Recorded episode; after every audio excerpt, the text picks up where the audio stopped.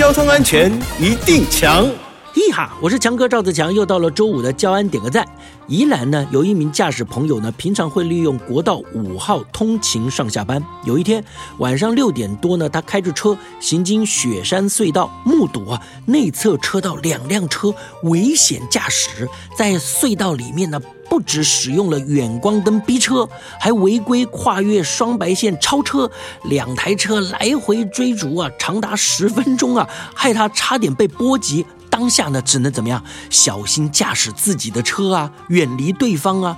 事后呢，他也把行车记录器交给警方，警方表示会以车追人呢，对两名危险驾驶开罚。